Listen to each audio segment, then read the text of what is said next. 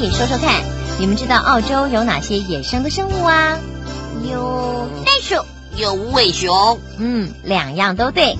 其实三千多万年来啊，澳洲因为四周被海水阻隔，结果却进化出许多独特的动植物，像是你们刚刚提到的袋鼠和无尾熊。全世界这些有袋目的动物中，有一半就生活在澳洲哦。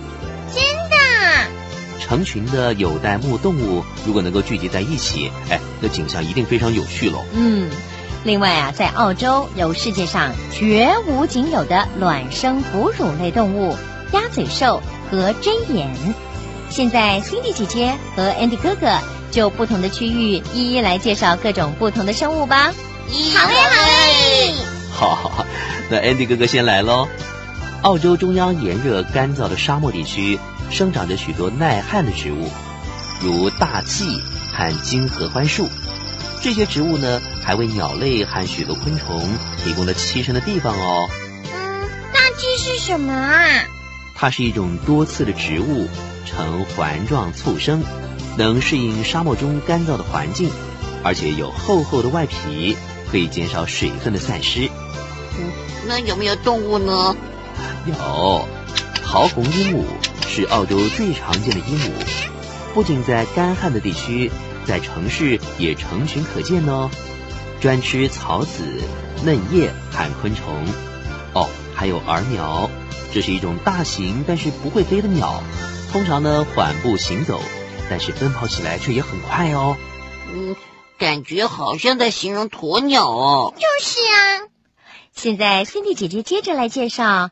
矮灌丛和草地的野生生物。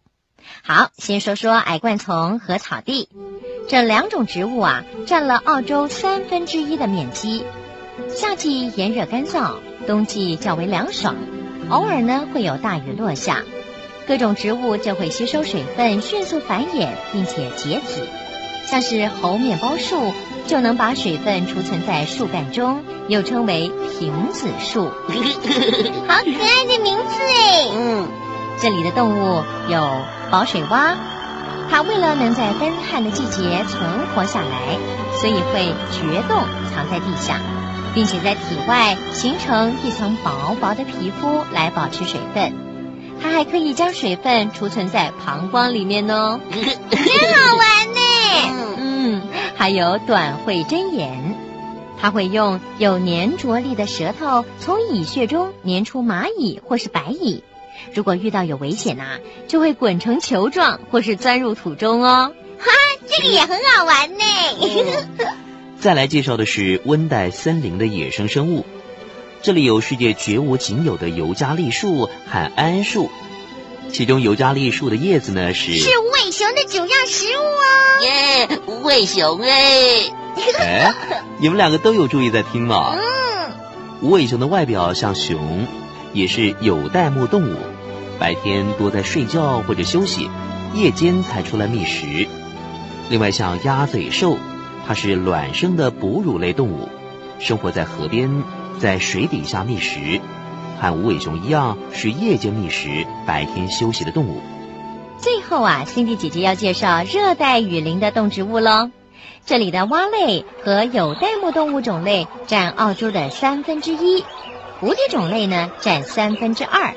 另外还有繁多的羊齿植物和树，这为动物及鸟类、昆虫提供了栖身的地方和食物来源呢。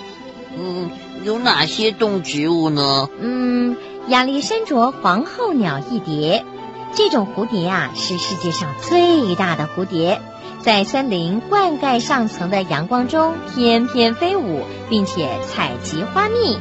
哇，好长的名字哦！啊，这些蝴蝶一定很漂亮。嗯，另外啊，西蜜鹦鹉的羽毛鲜艳，叫声尖利。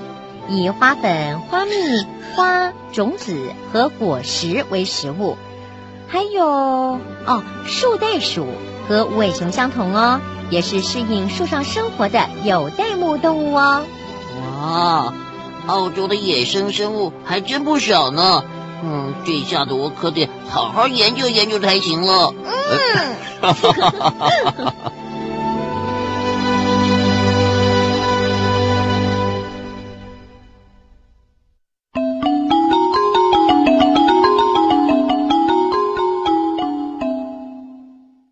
小朋友有没有听过阿兹提克人呢？